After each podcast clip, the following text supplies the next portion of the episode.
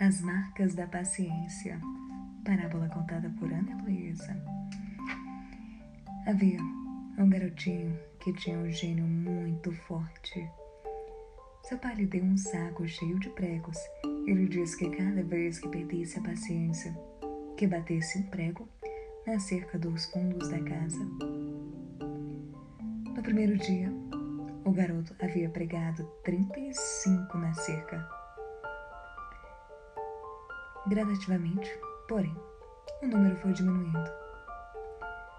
O garotinho descobriu que era mais fácil controlar o seu gênio forte do que pregar pregos na cerca. Finalmente, chegou o dia no qual o garoto não perdeu mais o controle sobre o seu gênio.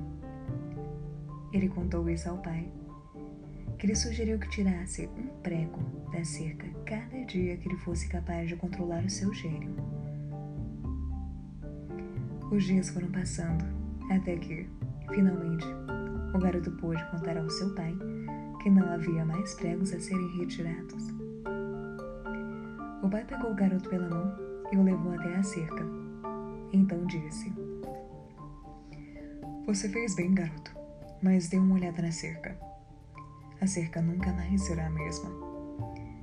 Quando você diz coisas irado, elas deixam uma cicatriz como esta. Você pode esfaquear um homem e retirar a faca em seguida. E, não importando quantas vezes você diga que sente muito, a ferida continuará ali.